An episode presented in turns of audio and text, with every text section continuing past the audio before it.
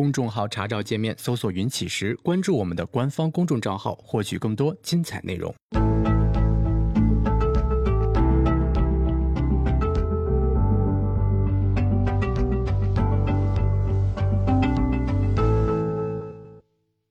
行到水穷处，坐看云起时。欢迎大家来到静言股市。呃，振兴昨天夜里回来了，所以呢，我们今天开始跟大家做这个直播。啊，我们继续跟大家聊关于呃心理学方面的知识。呃，在这方面呢，我们一方面是客观的跟大家介绍呃心理学的知识，另外一方面呢，我们跟大家讨论一下这些心理学知识和交易的关系。呃，当然大家可以在呃我们聊完之后去自己思考这些心理学的知识能够在其他的什么方面去指导我们的行为。呃，我们今天聊的是第三章，是关于学习和条件反射的相关部分。也就是说呢，嗯，心理学家们他们会去思考，就是呃，我们所有的行为是怎么样后天习得的，嗯，就是我们怎么呃学会了这个害怕啊，我们怎么学会了骑自行车啊，我们怎么学会了就是这些一系列的行为，啊，这个心理学家们呢做了这方面的一些研究，在。整个这一章里面呢，总体上探讨了一个心理学的学派，叫做行为主义的心理学派。呃，行为主义的心理学派呢，它是呃在弗洛伊德学派之后的一个影响非常重大的学派。嗯，在之前我曾经提到过啊，如果说我们在美国去问一个普通的民众，就是呃你认识哪一位心理学家？那么排名第一的当然是弗洛伊德啊，这在世界各地都一样，而排第二的。一定是斯金纳。那么斯金纳呢，就是行为主义心理学的集大成者啊，也就是说，呃，侧面可以反映过来，就是行为主义心理学，呃，对人们的一个深刻影响啊，就是被广为人知，他的很多结论被广为人知啊。我们今天要聊的，呃，很多的这个结论，大家可能会非常非常的熟悉，嗯，然后在行为主义心理学之后呢，是叫所谓的人本主义心理学。啊，也就是，呃，现在心理学发展的比较前沿的部分，嗯，那你说这三个部分有什么区别呢？弗洛伊德的那个心理学呢，它更多的是认为说人的行为是由潜意识而带来的，而潜意识呢，我们可以回溯到我们童年的时候，啊，比如说弗洛伊德，嗯，他会认为呢，就是，呃，每一个男性，呃，天生的都会有弑父。呃，这样的一种心理冲动，也就是说杀了自己的父亲的这种心理冲动，呃，父亲作为一种权威，会对自己有一个压制，那么这种弑父的冲动和压制，啊，会带来很大程度上的这个心理的扭曲，并且导致成年之后的很多心理问题，啊，那么就是，呃，一系列的相关的这种，呃，可以说叫猜测吧，啊，然后构成了他们的呃一个对人的心理的一个总体上的认知。所以呢，在做这种，呃，叫心理治疗的时候呢，他们会更多的让你去回忆，就是你在童年的时候曾经发生过什么，然后他们会去猜测发生的这些事情对你的心理会产生什么影响，对你的潜意识会有什么影响，然后尽可能的就是说通过，比如说把你暴露在你害怕的那些事情里面，然后去消除你的心理问题，啊，这是这个学派，而行为主义学派，也就是我们今天要介绍的这个学派呢，他们会更多的认为呢。就是我我们谈不上什么潜意识，就是童年那些事情对我们的影响可能也没有那么大。那么我们更多的行为呢是呃受到外界刺激的一种反应。如果说我们做一件事情，然后外界的刺激是更多的奖励我们，这个时候呢我们就会加强这种呃行为。反过来，如果说我们做某一个事情呢，外界的刺激会惩罚这种行为，我们就会尽量的去抑制这种行为。你比如说我们上班迟到。就会被扣钱，所以我们会尽量的早起，我们定闹钟也好，或者怎么样也好。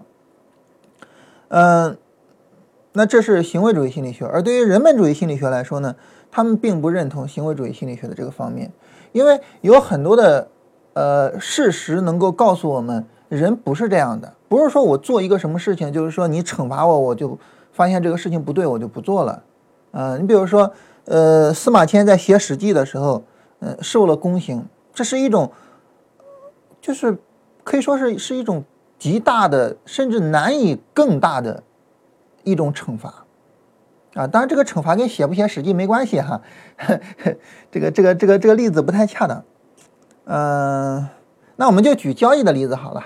就比如说我们每一个人在做交易的时候，嗯，然后呢，我们会发生很多的亏损，这毫无疑问这是市场对你的惩罚，对不对？但是为什么你没有停止交易这种行为呢？这就说明惩罚会抑制行为，这个逻辑是不对的，对吧？这个逻辑很明显是不对的。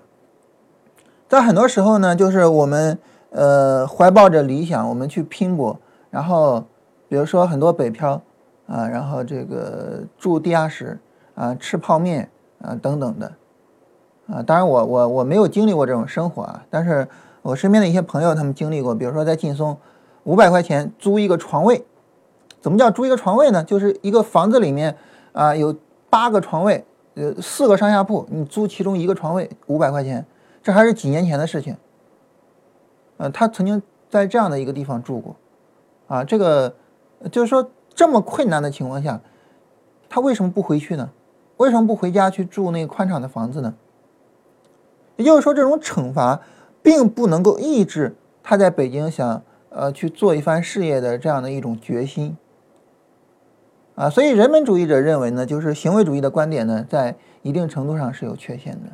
对于人来说呢，那么人的价值观、人的理想、人对于未来的期望，在很大程度上塑造着一个人的行为，而不仅仅是外界环境啊对他做的奖励和惩罚，啊，这是人本主义心理学的观点。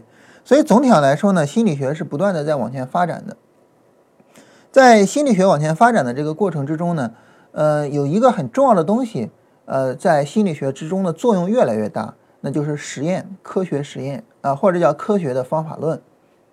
在弗洛伊德的时代，这个是没有这方面东西的啊。我们说弗洛伊德那个叫心理分析，就是说我去分析你的行为、你的心理、它的潜意识是什么，你的自我、本我、超我分别是一种什么状态。啊，我去分析你你的童年跟你现在的问题有什么关系？这种分析是没有任何实验环境的，啊，他不会去分析，他不会去思考，就是呃你的行为和你过去的经历，他们之间是不是真的存在着因果关系，甚至是哪怕就存在着相关关系，不会去分析，他们不会去控制变量，然后去得到一种行为，呃，去得到一种结论。但是呢，到行为主义心理学。人们已经开始严格的去做实验，然后去得到相应的结论了。在这个时候呢，心理学从呃一种我们可以说叫人文科学吧，啊，那么正式的进入到了自然科学的范畴，也就是正式的进入到了科学的范畴。在这个过程里面呢，一位行为主义的开创者起到了一个至关重要的作用啊。这个人呢，我们非常非常的熟悉，然后他所做的实验。我们也非常非常的熟悉，基本上我们今天不用太多讲。这个人叫巴甫洛夫，而他做的实验就是，他想看看一只狗在不吃东西的时候会不会分泌唾液。啊，这个我我一说大家就都分非常熟悉了，对吧？然后，嗯，巴甫洛夫这个人呢，大家可能不是太熟悉啊。我们简单的介绍一下巴甫洛夫哈，在这本书里面提到了这个巴甫洛夫的情况。巴甫洛夫在之前呢，他是一位。生理学家，他是研究什么呢？研究消化的一个生理学家，而且呢，他还曾经因为在消化领域的研究拿到了诺贝尔奖，啊，诺贝尔医学与生理学奖。那按道理来讲，作为一个功成名就的心理学家，呃，生理学家，他应该继续去研究这个方面。但是呢，巴甫洛夫转向了一个年轻的啊，然后科学的研究方法。实验的研究方法还没有进入到的一个领域就是心理学。那为什么巴甫洛夫要从生理学转到心理学呢？是一个非常非常重要的一个呃研究发现。嗯，他当时呢发现了一个呃非常重要的一个事情，就是对于我们来说呢，嗯，我们在吃饭的时候分泌唾液，这个是很正常的。而且呢，呃，我们分泌唾液的这个过程啊。他聪明到了一种什么程度呢？就是比如说你喝粥，那么唾液的分泌是比较少的；如果你吃馒头，哎，它分泌是比较多的。但是为什么前者会比较少，后者比较多呢？原因在于后者需要更多的唾液去软化它，帮助你更好的消化。对吧？所以就是他非常的聪明，但是呢，巴甫洛夫就发现哈，在有些时候，明明没有什么食物的刺激，也有唾液，这是怎么回事呢？而这种情况，使用生理学已经没有办法去得到结论了，生理学是没有办法去回答呃这种情况的原因的，所以呢，他被迫无奈，只好转到了心理学。而作为一个啊，我们知道。巴甫洛夫他是一个生理学家，是在此之前他是一个非常严肃的、严格的呃自然科学家，因此呢，啊他就想我要去设计实验去研究心理学，而不是啊通过心理分析的方式去研究心理学。所以呢，呃他开始设计严格的实验，然后去看啊在严格的实验的情况下，人的心理会是一种什么样的状况。啊，当然他是从狗入手的啊，这个我们都很熟悉了。嗯，在这里呢，我们岔开话题，简单的说一下关于实验的方法论。嗯，之前呢，就是我我忘了在哪儿看到的了哈，就是曾经问过很多的科学家，如果说我们要告诉我们的孩子一个东西，通过这一个东西就要让孩子认识到什么叫做科学，那么你会告诉他什么？然后大家比较集中的这个观点，或者说比较集中的这个建议是，告诉他一个东西，啊，那就是双盲实验。什么叫双盲实验呢？就比如说这个我们开发了一种新的，呃，治疗某一种疾病的药物，这种情况下呢，我们需要把这个药物跟原来的治疗这个疾病的药物去做对比，然后在这个情况下，我们要给呃，同样得了这个病的人分别去服用这些药物，然后在服用的时候呢，呃，我们要确保这些被试，也就是病人，以及呢分发药物的呃分发药物的人，他们不知道他们服用的和分发的是什么药物，啊，这种情况下呢，就能够尽最大可能的去抑制呃安慰剂的效应，然后得到准确的结论，啊，这叫双盲实验。啊，就是吃药的人和发药的人，啊，那么都是盲人，都不知道什么情况，这叫双盲实验。他说：“你能想明白我们为什么要做双盲实验？就或者说你能想明白为什么在实验的时候我们要确保双盲，你就能够在很大程度上理解什么叫做科学的方法论。但你说为什么我们在实验的时候要做到双盲呢？”很大程度上就是为了控制变量。实验的一个很大部分就是，呃，我们把环境控制住，然后呢，我们只调整其中的一个变量，我来看看这一个变量的影响。这是科学的方法论、实验的方法论最重要的一个特征。关于这一点是谁总结的呢？也是一个我们非常熟悉的人，弗朗西斯·培根总结的。呃，培根当时就是说，呃。因为在培根那个时代，科学是刚刚诞生嘛，呃，培根就提到说呢，我们要把这个自然这个东西给捆起来，严刑拷打啊，然后呢，让自然告诉我们它的秘密。那怎么去严刑拷打自然呢？一个最重要的方式就是，我们把所有的变量都控制住，把它捆住嘛，对吧？把自然给捆绑住，只控制一个东西，只调整一个东西，我们看看这一个东西的影响。你能够理解？啊，我们为什么要控制住其他变量，只调整一个变量？你就能够理解我们为什么要做双盲实验，你也能够理解科学的一整套的方法论它的基础是什么。所以在这种情况下呢，呃，那么我们就知道为什么在之前心理学很少有实验啊。当然，比如说政治学、历史学、经济学也很少有实验，为什么呢？因为很难控制变量。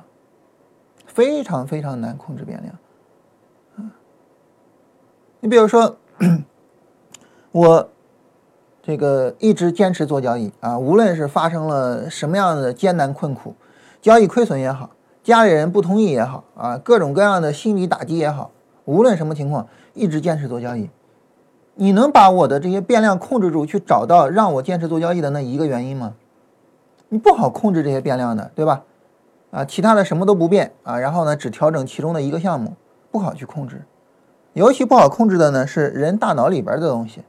你比如说，你能控制住，呃，我的价值观，然后只让我根据外界的刺激去做反应嘛？你控制不住的，对不对？啊，所以之前呢很少就有实验，啊，但是呢，巴甫洛夫呢，呃，把实验引入了心理学，然后慢慢的把心理学，呃，改造成了一个自然科学，啊，或者说比较接近自然科学的一种状态。那我们简单说一下巴甫洛夫的这个实验吧，因为我们每个人都特别熟悉了，对吧？嗯，他呢做了一个很简单的事情啊，就是说，呃，因为。吃东西分泌唾液，这是一个叫无条件反射，就是它一定是这样的，不需要什么额外的条件、额外的限制。而你比如说，我们敲一下钟，它就分泌唾液，这个叫条件反射。这个这个你是没办法，就是说它天生就这样的，没有哪只狗天生就会这样，或者没有哪个人天生就会这样。所以巴甫洛夫研究的就是我们怎么样去建立条件反射，嗯。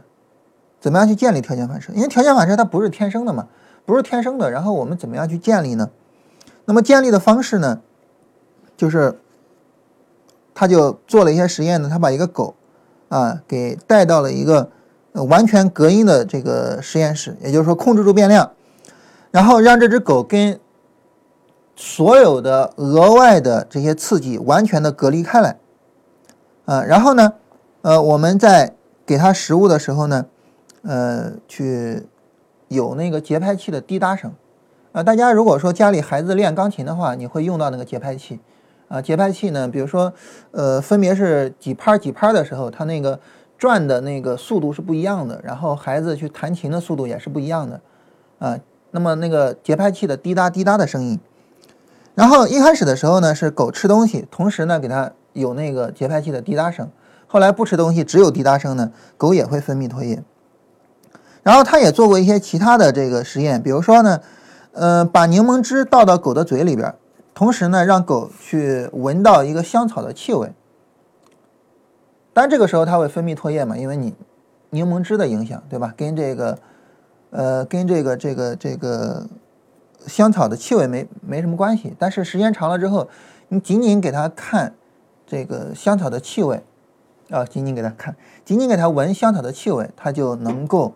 去分泌唾液，啊，所以做了类似的这样的一些个呃实验吧，哈，这些实验呢，我们这个都很熟悉了，我们就不都不多讲了。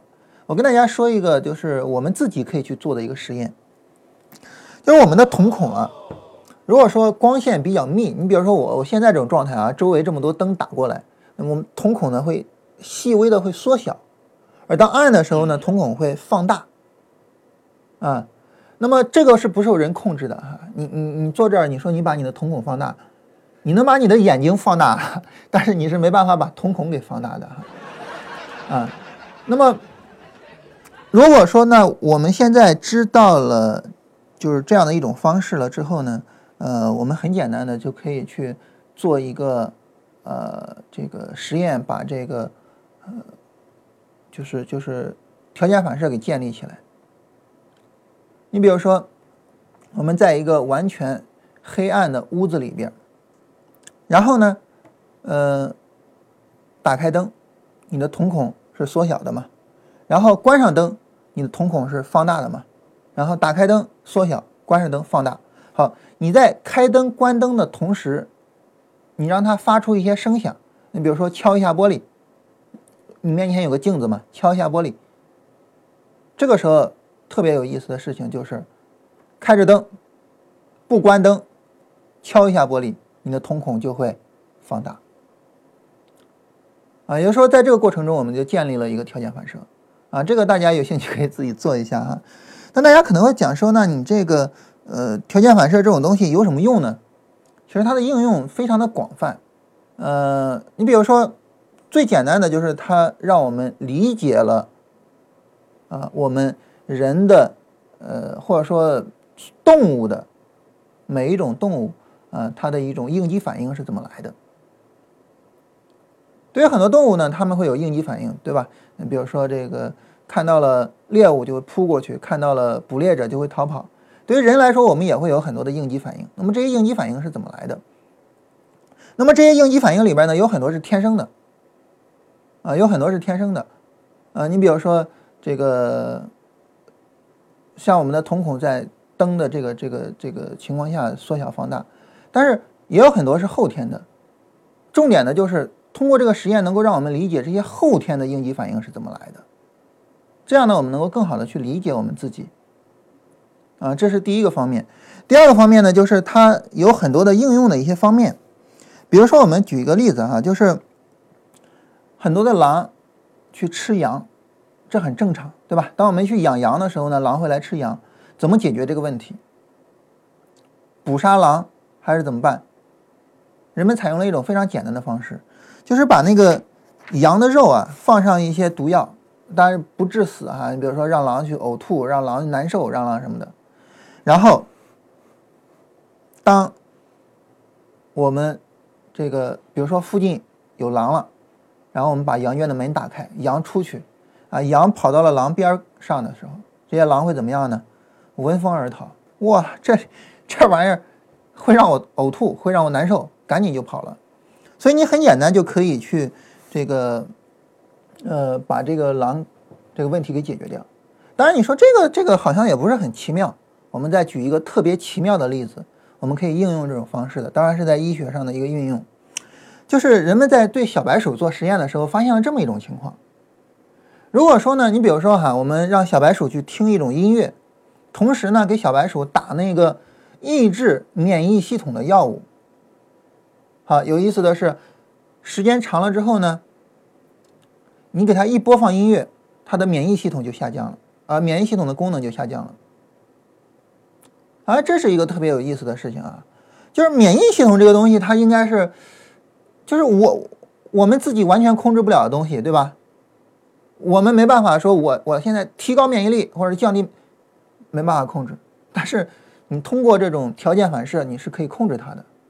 那为什么有意思了呢？有意思的就在于，如果我们真的能够找到这种联系，并且建立很方便的建立这种联系的话，有没有可能到未来的某一天，我们感冒了，这是一个非常小的病啊，我们现在可能会吃点什么感冒灵之类的，到未来我们是不是感冒了，或者是你觉得身体不舒服的情况下，你听一首音乐，你的免疫系统就增强，然后你就好了呢？有没有可能这样呢？不知道哈，但是如果说未来能够做到这样的话，那就非常奇妙了，对不对？我们很多时候我们的疾病就不需要吃药去解决这个疾病的问题了啊，我们就可以通过听音乐去解决疾病的问题。那这个万一能成为现实的话，哇，那个就太奇妙了啊！所以这是它的各方面的一些应用啊。当然，我我们很想问的一个问题就是，那对于狗来说呢，它建立这些条件反射，它分泌唾液，它怎么怎么样的？人也是如此吗？因为很多时候在动物身上做的实验，你移植到人身上的时候，它不一样，它会发生变化。那动物跟人还是不一样的嘛，对不对？所以呢，哎，有意思的是，就有一些人拿着人来做实验了，啊，丧心病狂的心理学家哈哈，拿着人做实验，这是一个有非常非常大的一个伦理问题的一个一个一个东西，啊，那么当然这个实验引起的争议非常非常大。啊，我们首先来介绍一下这个实验。嗯，这个发生在上世纪二十年代。嗯，然后呢，在上世纪二十年代的时候呢，人们呢因为呃巴甫洛夫的这个相关的实验哈，慢慢的呢，人们开始认识到，就是说外界的刺激啊，对于构造我们的应激反应，尤其是构造我们条件反射的这种反应，呃，它的一个作用。在这个时候呢，人们慢慢的开始去。呃，抛弃弗洛伊德的这个理论的影响啊，然后呢，开始去认识到说呢，我们人的行为是可以通过环境去塑造的。也就是说，当我们有意识的去建立某一种环境的时候，我们就能够塑造我们的某一种行为。所以呢，当时在一九二零年代的时候呢，呃，有一位心理学家就提出来哈，说如果说你给我一打健全的婴儿。然后让我去控制他们的世界，控制他们的环境，那么我能够把这些婴儿培育成任何人，啊，你想要他干什么，我就能让他干什么，就是医生啊或者什么诸如此类的都可以。当然这个他只是这么说哈，但是还真的有人就真的去实验了。这个这个书里边没提啊，我顺带跟大家说一下。呃，当然我忘了他是谁了哈。他呢当时就想着说，人的智力一定是可以后天培养的，这是一定的，因为他是一个行为主义的心理学家，所以呢他就一定想着拿着孩拿着这个婴儿去做实验。但是你想哈，一个心理学家跑到你面前说你你把你孩子拿过来，我拿着他做实验，我来向你证明人的智力是可以培养的，你给不给他呀？你肯定不给嘛，对不对？所以那怎么办呢？没办法，他只能拿自己的孩子做实验。但是我要拿自己的孩子做实验，也存在一个阻碍啊，就是这孩子他是有妈妈的呀，对吧？我要拿他做实验，他妈妈不允许怎么办呢？所以这心理学家呢就找了一个心理学家当老婆。找了一个什么样的心理学家呢？他就找那些女的心理学家，就说我现在想做这个实验啊，我们结婚，我们就生孩子，然后呢，然后生了孩子，我们要拿孩子做实验，哎，还好死不死的，真让他找到了一个认同他的观念的心理学家，哎，两个心理学家就结婚了，生了三个孩子，嗯，比较巧的是三个都是女儿，嗯，然后呢，他们呃就要在这些女儿身上做实验了，就是说。来论证智力是可以完全可以由人后天培养的。那你说什么样的活动最大程度上体现了人的智力能力呢？毫无疑问是棋类运动，对吧？围棋、象棋，这是最大程度的体现人的智力水平的。所以呢，他们从孩子出生的第一天起就立志要把他们的孩子培养成呃国际象棋大师，就下那个那个。那个国际象棋的，当然大家可能会觉得说这个有那么难吗？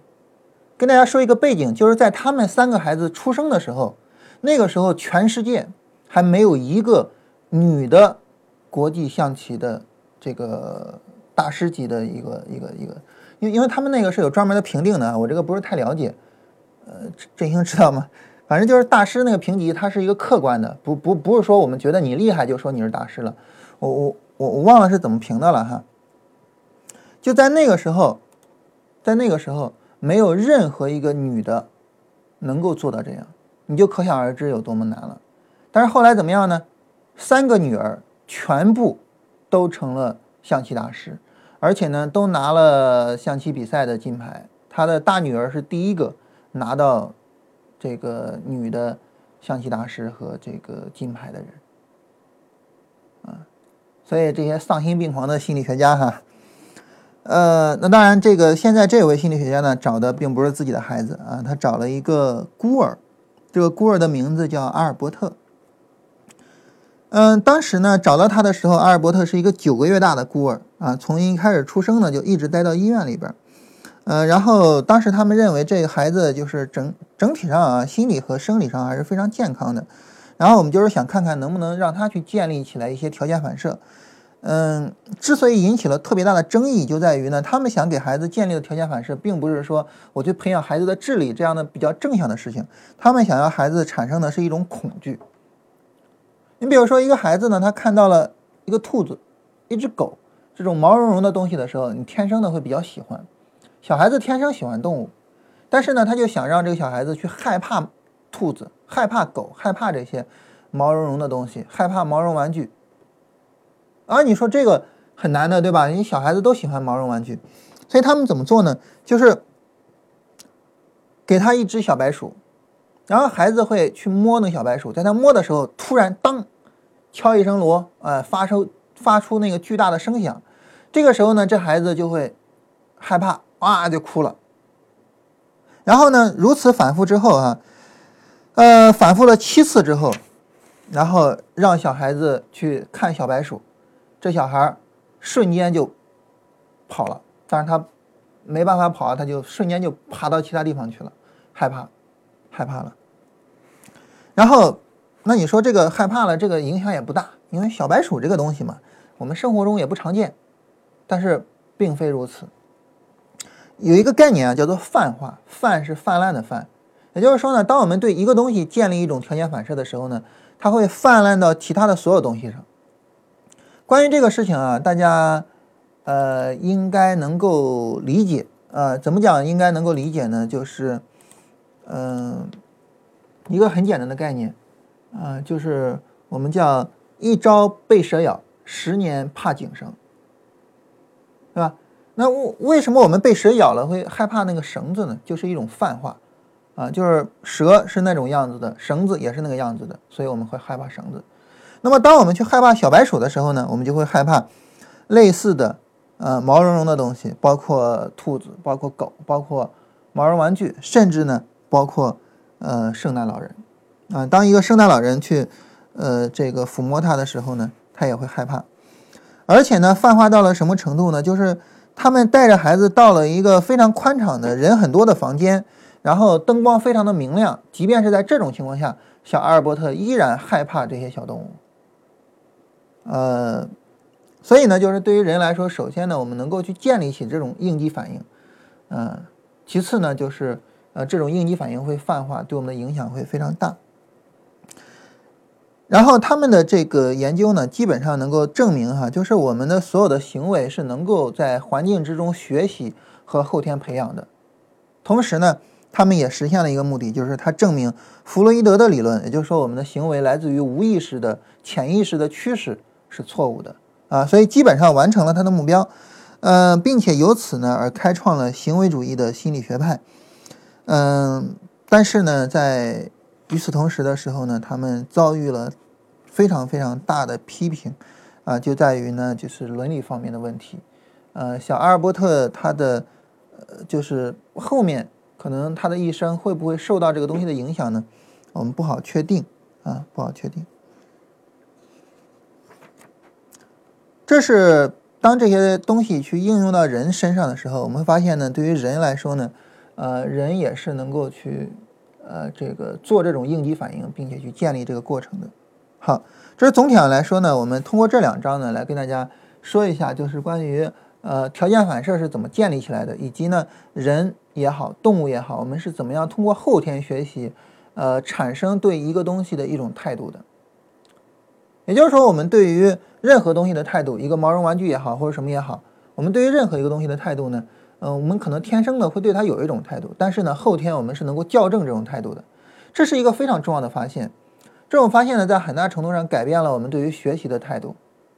就是学习它的意义在于什么方面呢？学习的一个很大的意义在于呢，我们去建立一种联系。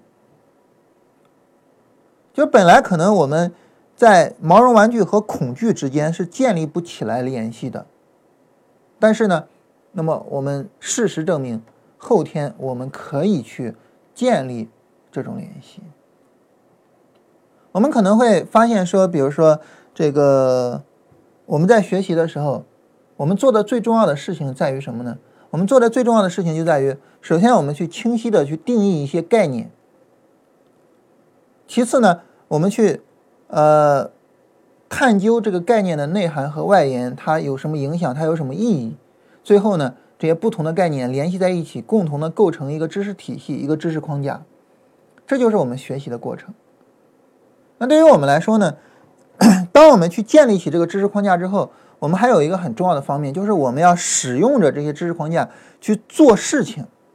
如果说没有最后这一步，前面做的所有的事情都是没有意义的。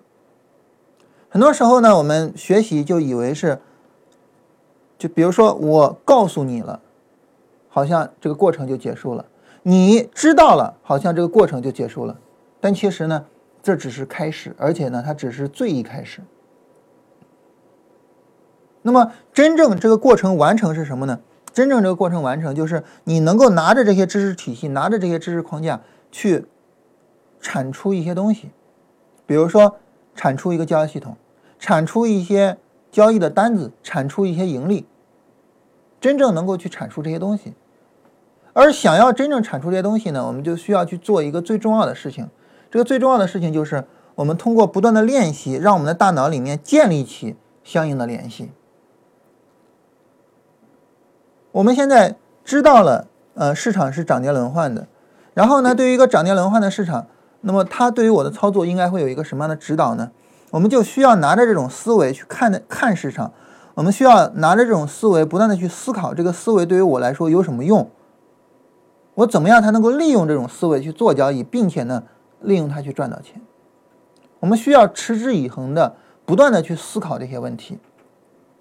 只有我们能够不断的去把这些问题思考清楚，把这些问题想明白，我们才有可能，嗯，就是真正利用这些知识去产出，啊，相应的结果，去产出，呃，我们最终的操作，我们最终的盈利。但这个过程呢，就需要你自己不断的去复盘、看盘，然后呢，去呃深入的理解它。再比如说，对于基本面的学习呢，看财报是一个非常基本的要求，啊，所以在很大程度上，这个财务人员，呃，学基本面有着天然的优势，嗯，那么看财报这种东西，也是你需要不断的去锤炼的。你能够拿到一份财报的时候，从中发现问题，或者是呢，从中发现机会，这是非常非常重要的能力。我们每个人，如果说你说我我要去做基本面研究的话，每个人都需要去。具备这样的一种能力，而这种能力从何而来呢？就是从你一遍又一遍的不断的去看财报而来。他没办法凭空掉下来，没办法说我看了一本书啊，手把手教你读财报，然后就我我就全学会了。不会的。对于我们来说呢，就是我们应该理解一点，呃，我告知你知识和你知道一个知识，这是非常简单的事情，但是呢。这仅仅是起步而已。真正重要的呢是建立起这种联系。我们刚才说的那个巴甫洛夫那个狗啊，你需要不断的去让它和这个食物节拍器的声音之间建立联系。小阿尔伯特呢，你需要让它在小白鼠和恐惧之间建立联系。只有这种联系建立起来了，那么学习的过程才算是结束了。或者说，学习的功效才能够凸显出来。为什么在很多时候我们学习的时候啊，我们总是会觉得这个呃受挫啊，我们总是会觉得有压力，小孩子都不喜欢学习呢？就是因为这个建立连接的过程，它是一个漫长的过程。这个过程不走完，你是体会不到这个过程的结果以及它的意义的。所以在这种情况下呢，如果说，我们没有真正深入思考过学习对我们来说究竟意味着什么。如果说我们没有真正去理解学习是一个漫长的过程，如果说我们天然的就是希望短期马上立刻就要有效果，这种情况下我们是很难坚持着走完这个过程的。这就是为什么很多很多的人啊，他们没有办法去理解学习的快乐。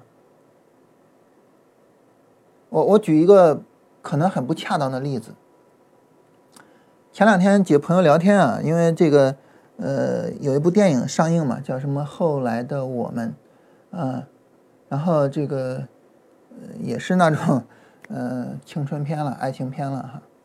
哎，就就有一哥们儿提出来一个问题，他说：“你有没有发现，这个我们国内的这个青春片啊，大部分都在谈一类孩子的这青春，哪一类孩子的青春呢？就是那个调皮捣蛋的孩子，学习不好的孩子。”哪怕是呢，电影里边有哪个角色学习好，也往往是女孩学习好。你有注意过哪个电影里面男孩是学神、学霸的吗？很少，不能说没有哈，很少。为什么呢？其实一个很大的原因在于呢，学习好的人他的快乐不是一般人能体会的。对于一个学习好的人来说呢，很大程度上是因为他可能。在初中阶段，在高中阶段就已经能够呃融会贯通，就已经能够呃体会到学习的乐趣，就已经能够感受到学习的意义了。对于他来说，学习这个过程的长征，建立一个强连接的这个过程，他已经完成了。所以对于他来说呢，学习是充满着乐趣的。但是很多人理解不了这种乐趣。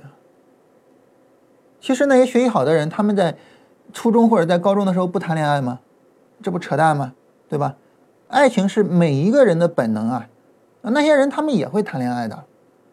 嗯，我我有一个纪录片叫《高考》，这个纪录片我觉得很值得看，啊，非常非常好的一部纪录片。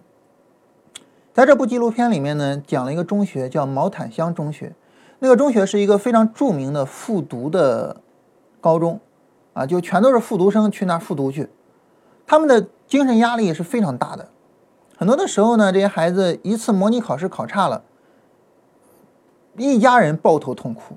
怎么讲？一家人呢？就是陪读的父母，嗯，因为因为那个地方的经济就是由陪读的父母支撑起来的啊，因为你们要吃喝拉撒嘛，对吧？在就是精神这么脆弱的情况下，啊，非常让人感动的，就是在即便是这样的，嗯，可以说这种人文精神的荒漠地带，依然有爱情。那些小孩子们呢，他们呃会拿着暖水壶打水，然后那个操场上一排一排的全是暖水壶。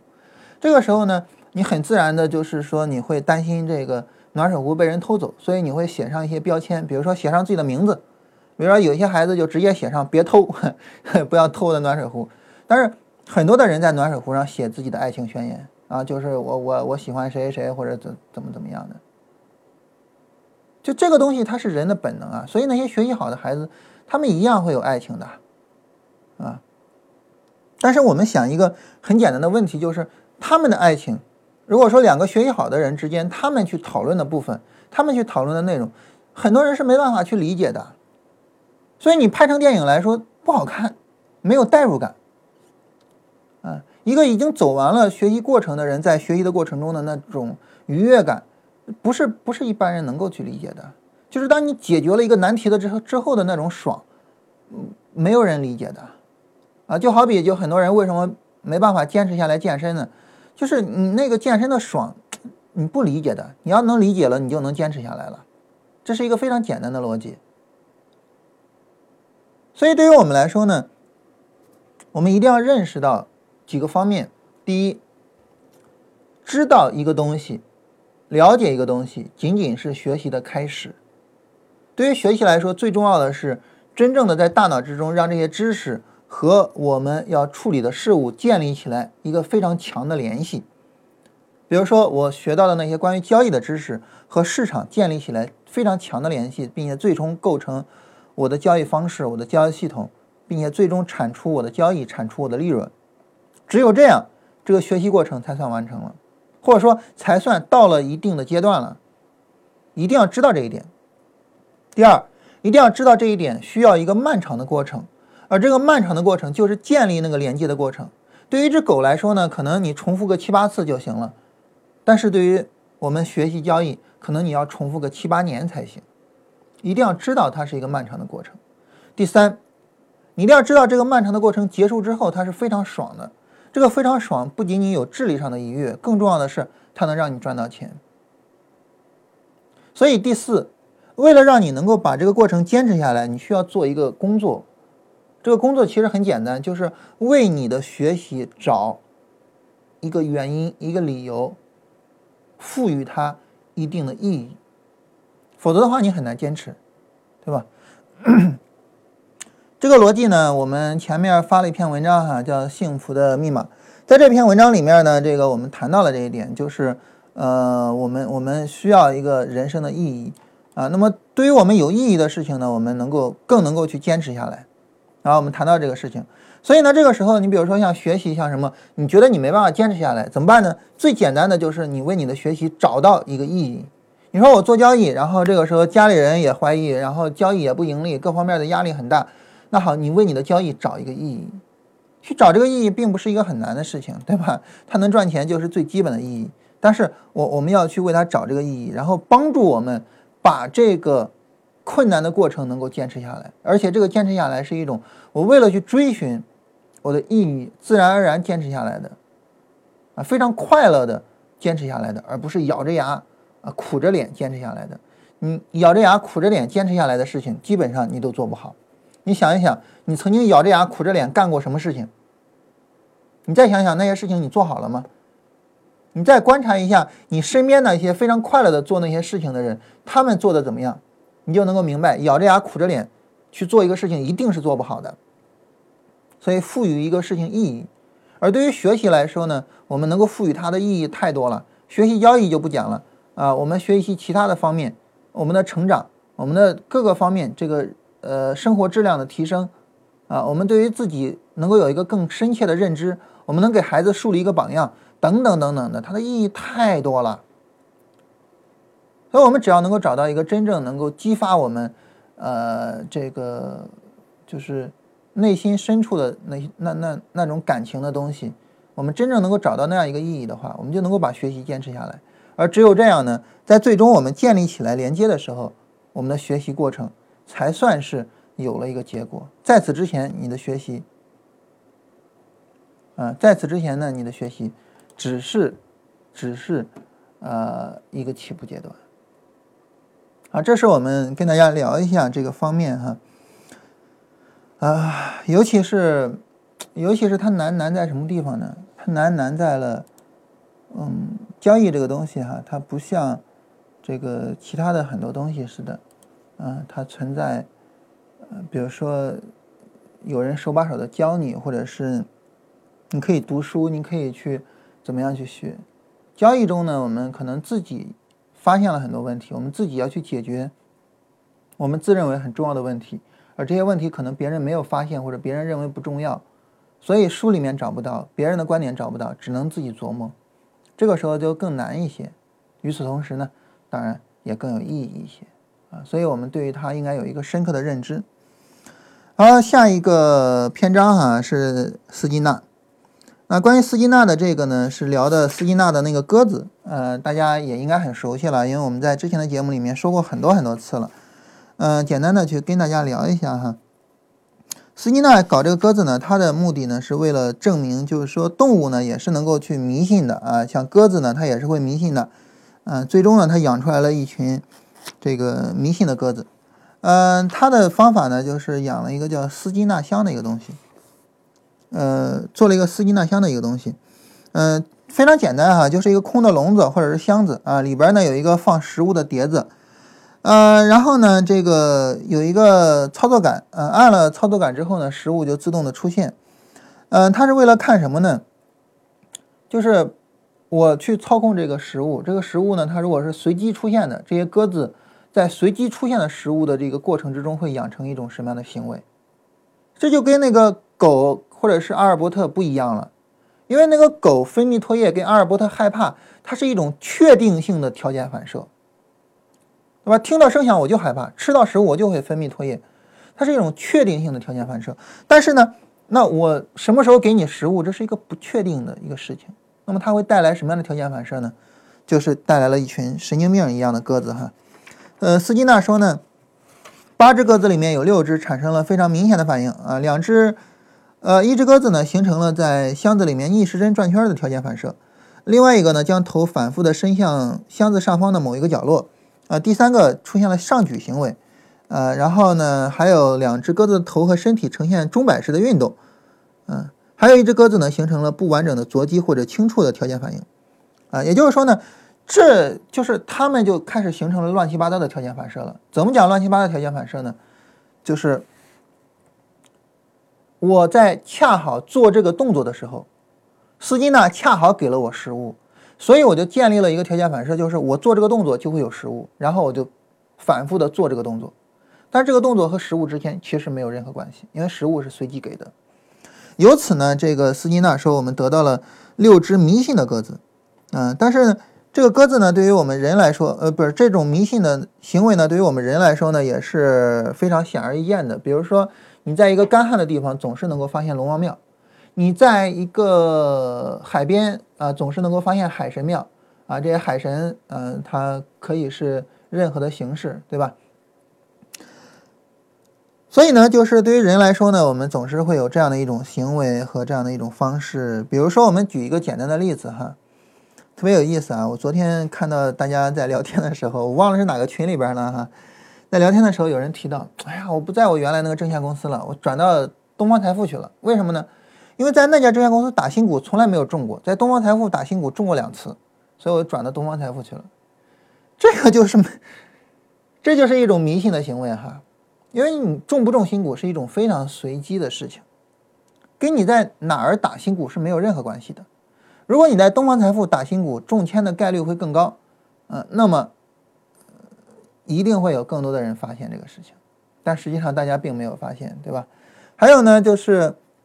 呃，一个特别有意思的就是有人发现，比如说十十一点，呃，这个打新股，或者是下午三点打新股，效率会更高，然后中签的可能性会更大，其实都是扯淡的。嗯，那至于说这个交易中，你比如说出现了什么什么特征，市场就会上涨或者就会下跌。那么我们有没有想过，它是不是一个神经病的鸽子呢？就是我们有没有想过，我们找的市场特征是不是跟神经病的鸽子似的做的那种举动呢？你想过吗？如果我们想过的话，我们可能会有一种害怕的感觉，就我害怕我找到的所有的市场特征其实都是随机的。那好，现在问题来了，你怎么证明你找到的市场特征不是随机的？比如说背离，比如说底部抬升、突破等等的，你怎么证明这些市场特征不是随机的呢？好，根据我们前面讲的方法论，你现在应该已经理解了哈。做什么呢？双盲实验啊，做双盲实验。对于这个双盲实验来说呢，首先我们说我们的实验对象是市场走势，他已经是盲人了，这个这个就不用管了。我们现在的要做的任务就是我们把自己变成盲人，我们要确保自己在。观察我们的方法是否有效的时候，不受到后面的行情的影响。怎么确保呢？把方法量化。所以呢，你怎么样才能够去判断你的方法是不是类似神经病一样的鸽子那种没有意义的东西呢？就是把一个方法做的量化，然后呢，把量化的方法拿着去复盘看，然后去看看它的长期效果怎么样。做这个双盲实验就能得到一个结论。如果说它的效果跟随机进场没什么太大的区别，那好，这个特征就是神经病的鸽子。反过来，如果说它的进场明显的超越了随机进场，那好，它就是一个有效的特征。你比如说像突破之类的，呃，我们可以去做实验，发现，呃，它应该是一个有效的特征。比如说买进成长性比较强的公司的股票，呃，你可以发现它是一个，呃，这个。高概率的特征啊，我们可以通过双盲实验去得到相应的这些结论。所以，嗯，为什么我说就是我讲这些东西，这心理学这些东西跟我们交易有关系呢？就在于，就它对于我们理解方法、呃，理解市场行为、检验方法啊，都会有很大的帮助。对于斯金纳的一个批评啊，很大程度上来自于人本主义心理学，就是。比如说，卡尔罗杰呃罗杰斯就说这个哈，就是对于我们来说呢，呃，我们的意愿、目标、价值观、我们的抉择啊，我们对自我的认识，还有呢对他人的认识，嗯，那么所有的这些东西呢，实际上都是会影响我们的行为，而不仅仅受到环境的影响。这个我们刚才提到了哈，嗯，然后啊，我们来看最后一个。实验这个实验呢，也是跟学习相关的。这个实验呢，是想去看对于孩子来讲榜样的影响。嗯，他们呢大概找了四十八个孩子，呃，找了，啊，找了找了找了七十二个孩子，啊，找了七十二个孩子。这七十二个孩子呢，有二十四个孩子是放在控制组，呃，不接触任何的榜样。然后有四十八个孩子呢，分成了两组，一组呢接触一些攻击性的榜样，呃，一组呢接触这种不攻击的榜样，啊，然后来看看他们的影响。整个实验的安排是这样的哈，控制组的孩子就就就你就在那放着就完了哈，不用管他们。然后呢，这个攻击组的孩子什么呢？让这些孩子在一屋里待着十分钟，然后进来一个成年人，这个成年人呢，他会先玩。一个拼图玩具，然后呢，拿着一个这个布娃娃打那个布娃娃，边打还边骂啊，说打他的鼻子，打倒他，把他扔起来踢他，然后各种骂，嗯，然后呢，这个非攻击组的孩子呢，就是也是一样，孩子在那坐十分钟啊，进来一个成年人在那玩拼图游戏，好了，这些结束之后，所有的七十二个孩子进入到一个房间。在这个房间里面呢，会有一些好玩的玩具，让他们玩一会儿。玩一会儿之后，告诉他们这些玩具不是你们的啊，是其他孩子的。我现在带你们去另外的房间。另外的房间呢，只有一些很没有意思的玩具，当然其中包括那个布娃娃。在这个时候，这些孩子会攻击那个布娃娃吗？这就是心理学家们想知道的。结果呢，他们发现了这么一种情况。呃，第一点，如果说呢，这些孩子是那些攻击组的孩子，就是那个成年人去攻击那些布娃娃，那么他们也会模仿这些行为。呃，在这些模仿这些行为的时候呢，特别有意思哈。男性比较倾向于打那个布娃娃，女性比较倾向于骂那个布娃娃。这个大家就可以理解，呃，成年以后的男性跟女性的区别哈。这个第二点呢，就是没有攻击的那一组的这个人哈，他们呢跟控制组基本上差不多啊。也就是说呢，他的榜样，成年人是抑制自己的攻击行为的，并不能够帮助他们也抑制自己的攻击行为。这是一个很有意思的结论，就是他告诉我们。我们中国那句传统老话叫做“从善如登，从恶如崩”。呃，然后第三点，一个非常重要的就是，呃，如果说那个榜样是同性，那么会更加强化这种行为。啊，也就是说，一群男孩子看到了一个男人打那布娃娃，他们更会打布娃娃；他看到一个女人打布娃娃呢，也会打，但是呢，效果没有那么好。啊，女孩子也是类似的。所以总体上来说，就这么几个结论嘛。根据这几个结论呢，我们能够得到的呃研究结果就是，让小孩子去更多的接触那些比较暴力的动画片，这个实际上会对他们产生很强烈的负面影响。在他们成年之后呢，他们会更具有攻击性。所以前前一段时间的时候，嗯，这个一直呢就有那些小孩子，比如说。呃，攻击大人也好，攻击什么也好，然后说原因是因为这个看了《喜羊羊与灰太狼》或者是看了《熊出没》，很多人就说这跟那有过什么关系呢？啊，我们小时候看《猫和老鼠》不也一样吗？啊，这也没什么呀。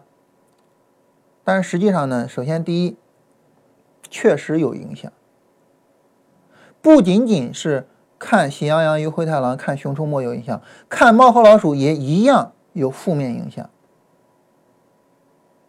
第二，我们根据自己的经验而得的结论，实际上是最容易是错误的。我们最容易被我们自己的经验所麻痹掉。这是一个很重要的概念。就当我们去从事一个行业的时候，很多时候我们更加看不清这个行业，因为你会更多的信赖你自己的经验，而不是客观的事实。你比如说，我告诉你一个很简单的事情，就是，假如说。我告诉你一个统计数据，感冒的时候喝香灰是没有用的。跟你自己有一个亲人感冒了之后喝了香灰好了，你说这两个你会更认同哪一个呢？对于我们每个人来说，我们都会更认同后者，因为眼见为实嘛，因为亲人跟我们关系好嘛。但是呢，我们知道前者才是更有意义的，对不对？所以经验实际上是会麻痹我们，是会坑我们的，这是第二点。啊，第三点呢，一个嗯非常重要的一点就是，我们应该去尽量的不让孩子接触这些负面的榜样，啊，对于学习能力比较强的孩子来说，尽量的不让他接触这种负面的榜样。所以在一定程度上，我觉得这也可以解释为什么现在呃小猪佩奇这么火哈，因为小猪佩奇呢给我们展示了一个理想的家庭是什么样的，嗯，啊，孩子呢，嗯，这个。比较听话也好吧，比较理性也好吧，呃，父母呢也是比较理性的，这个跟孩子各种讨论问题、解决问题，啊，我觉得这也是小猪佩奇火的其中一个原因。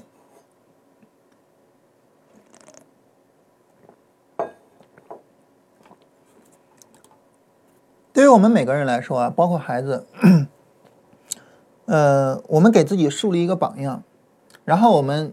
近距离的接触这个榜样，向他学习，都是我们学习的一个非常重要的途径，呃，甚至可以说是最重要的途径。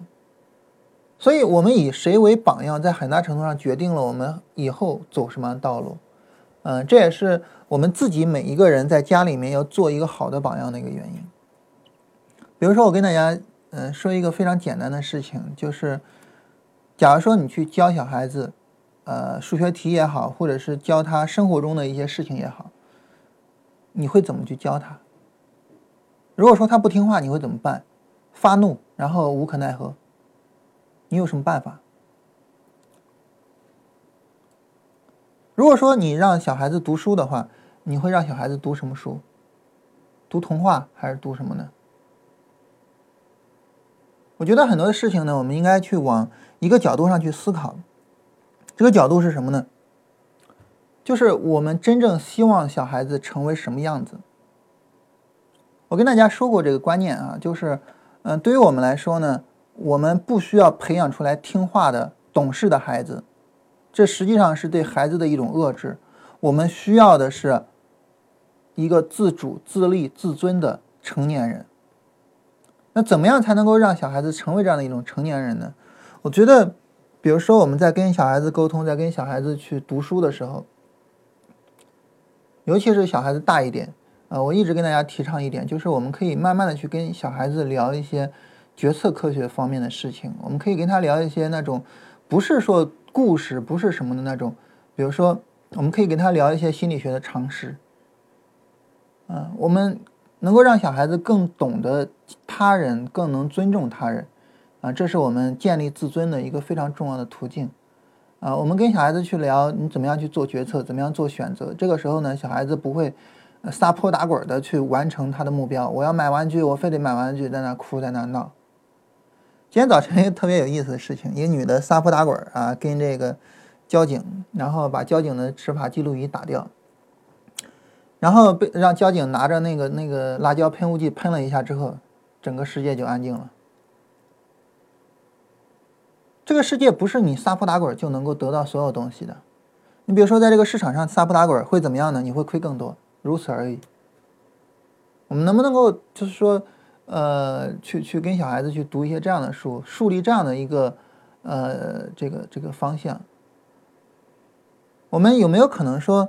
给小孩子树立一个榜样，这个榜样是谁呢？这个榜样是未来的自己，就是你希望未来的你是什么样子，然后你就往未来的那个你的方向去走。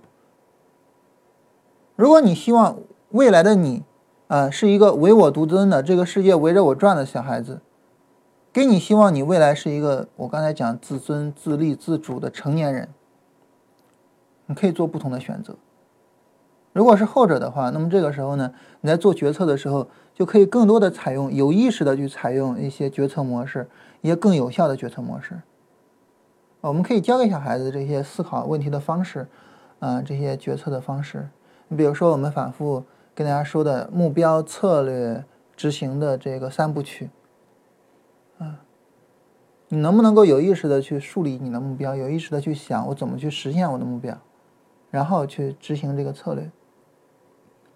你比如说一些最基本的成本收益的分析方式，比如说概率统计，啊，就是概率论的一些知识，对于小学的孩子来说，已经可以去讨论这些东西了，因为小学里面是有这些内容的啊。我们孩子现在上三年级，三年级里面已经开始有这个排列组合的一些相关的数学题了，啊，就是已经可以去聊了，啊，就等等吧，就诸如此类的这些东西。就是我们能不能够有意识的去做这方面，啊，我们给孩子树立一个未来的一个榜样。当然，那，在这种情况下，我觉得我们自己也应该做到。实际上我们很多成年人在做决策的时候，没有使用什么科学的决策方式，对吧？好了，我们今天呢就跟大家聊这些东西啊，闲扯，然后看大家有什么问题。嗯，有朋友说这个让我聊一下关于股票时间窗口的课题。很抱歉的是，这方面我并没有一个很深的研究啊，这个非常非常抱歉。呃，然后请问主图能不能使用对数坐标？可以使用对数坐标。使用对数坐标的一个好处就在于呢，嗯，你能够更好的、更清晰的看到百分比的情况。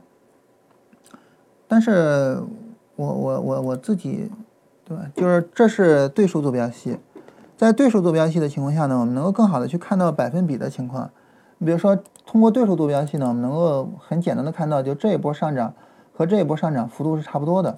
但在普通坐标系下呢，嗯，能看到的就是好像前一波上涨比后一波上涨要少很多似的，啊，因为普通坐标系是点数，对数坐标系是百分比，啊，所以对数坐标系会更为准确。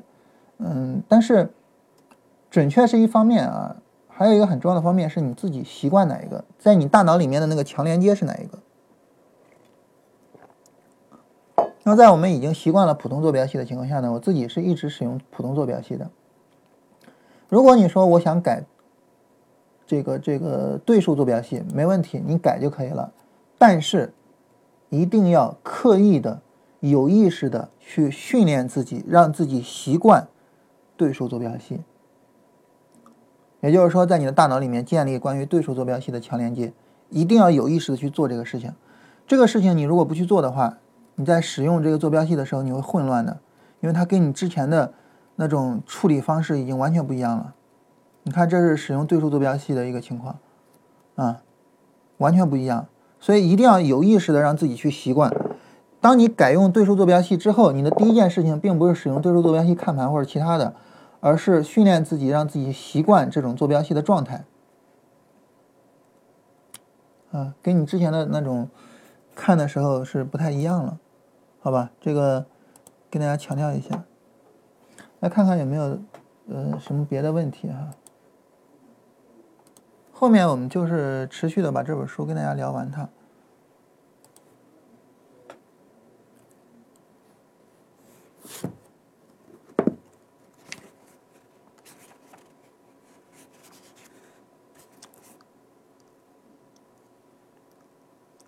下面聊的这个叫智力、认知和记忆。下周一我们聊这个，这个我觉得特别有意义，就这个部分特别的有意义。呃，我自己干看这个部分的时候，我觉得启发是特别大的。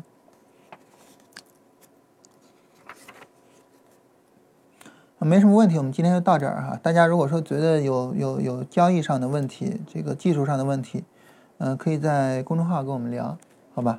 嗯，反正我我只要看到了，我就会去回复一下，好吧？我们今天就到这儿。